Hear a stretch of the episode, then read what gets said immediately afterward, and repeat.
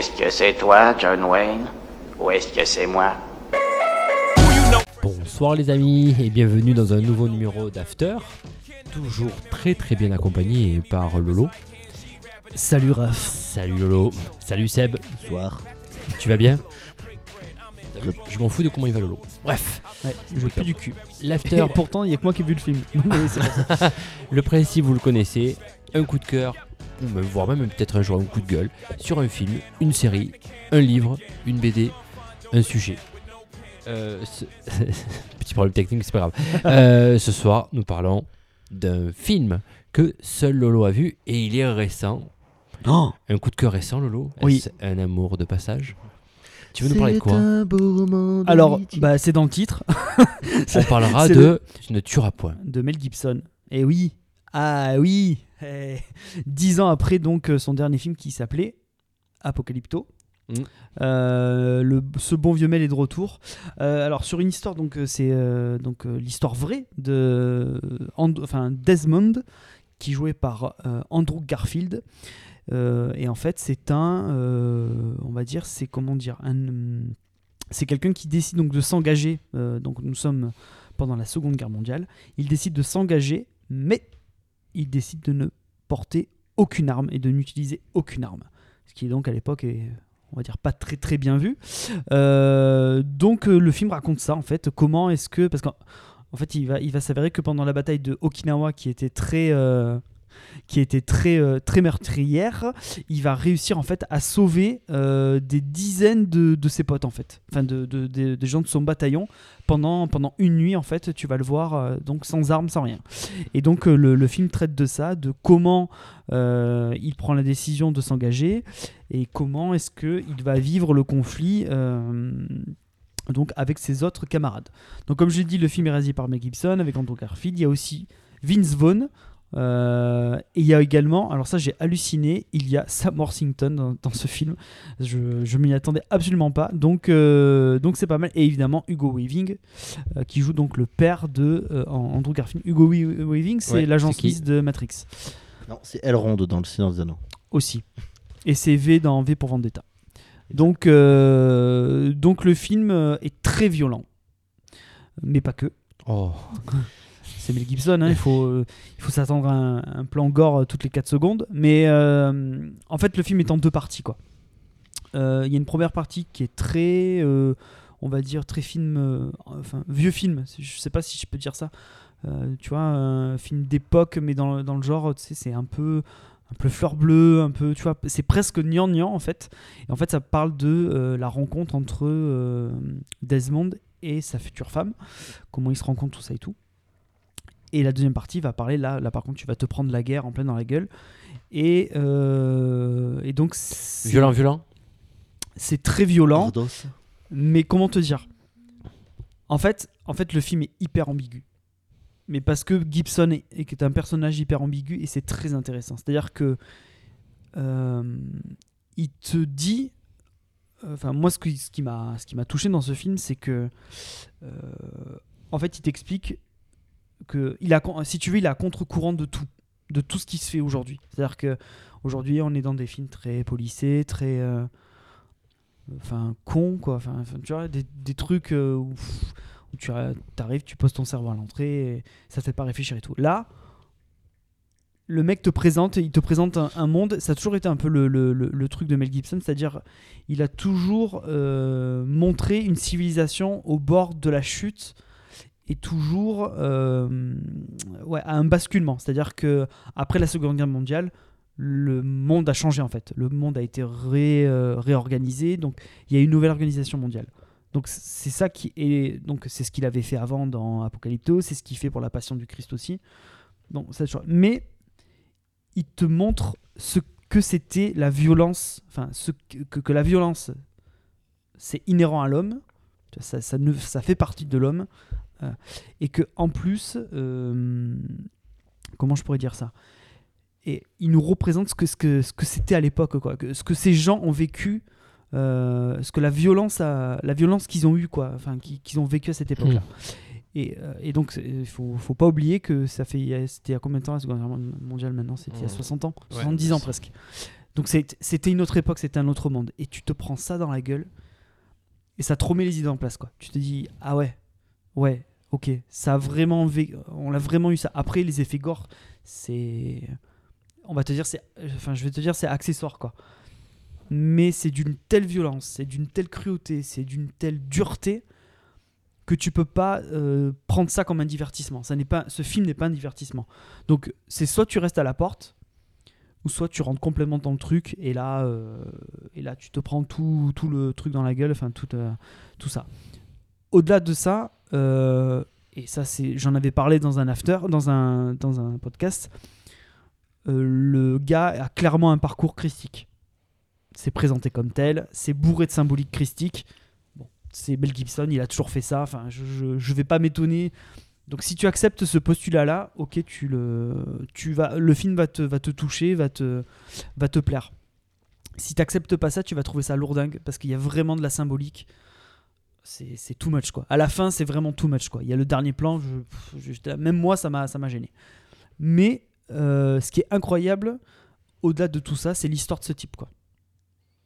Il- ce mec a une histoire mais incroyable. quoi. Tu l'as dit ou pas Mais c'est tiré d'une histoire vraie? Ouais, je l'ai dit, ouais, c'est une histoire vraie. Ouais. C'est...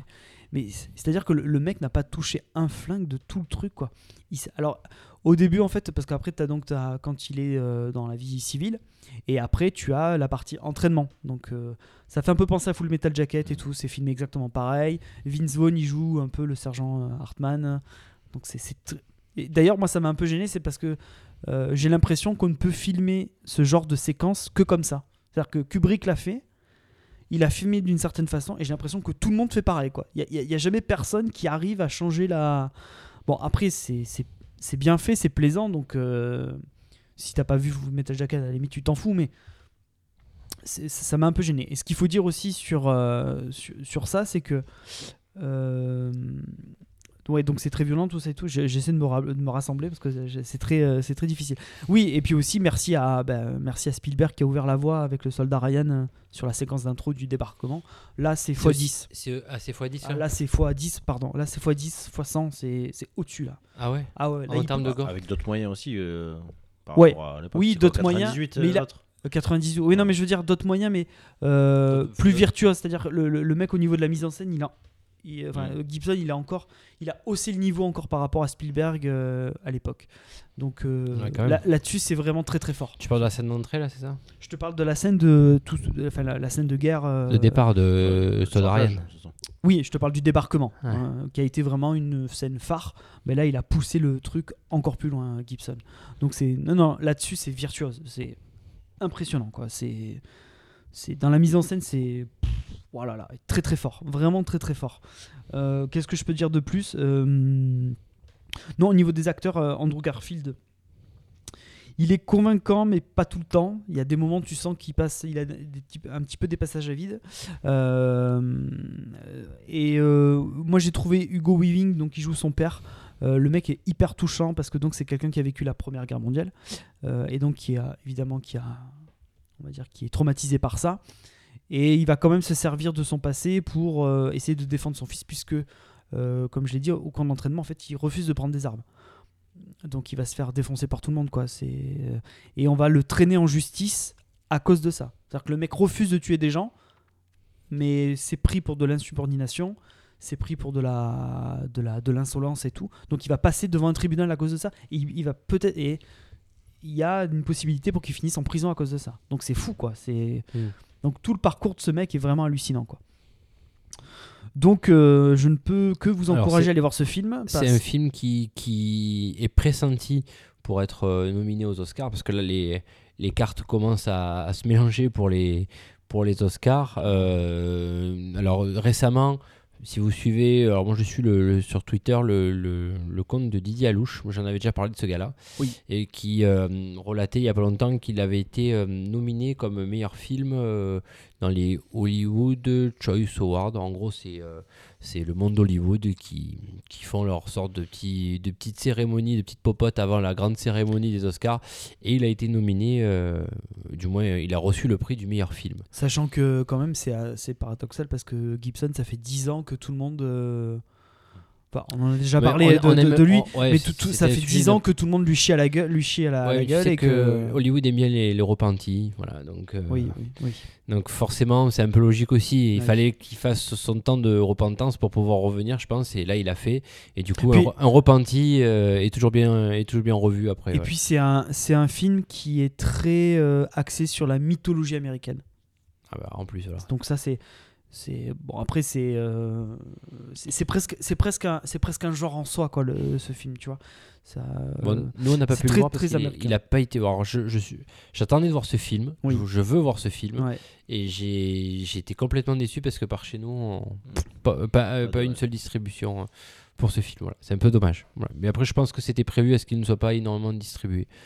Donc, euh, peut-être destiné à un public un peu plus particulier quoi je ne sais pas bah, euh, ou alors, euh, je pense qu'avec ça, ça s'est vérifié à chaque fois. Si il va loin dans les Oscars, il ressortira dans les salles chez nous. ouais bah ouais Il coûtera Ouais. moins cher en plus pour les pour les enfin, pour les, les exploitants et parce qu'il il sera un peu plus vieux. Et, ah euh, d'ailleurs d'ailleurs je vais en profiter pour faire un coup de gueule parce que au passage j'ai le droit non? Oui. Puisque j'ai- je me suis plaint auprès du cinéma parce que donc pour voir ce film euh, j'ai donc regardé le programme de, de, là où je suis. Il n'y avait que deux séances parce que donc je regarde en VO il n'y a que deux séances par jour qui étaient à 11h et 15h donc j'ai pris mon smartphone j'ai pris Twitter. Je les ai pas insultés mais je leur ai dit euh, honnêtement euh, franchement des séances à 11h et 15h c'est chaud parce que enfin c'est pas possible quoi.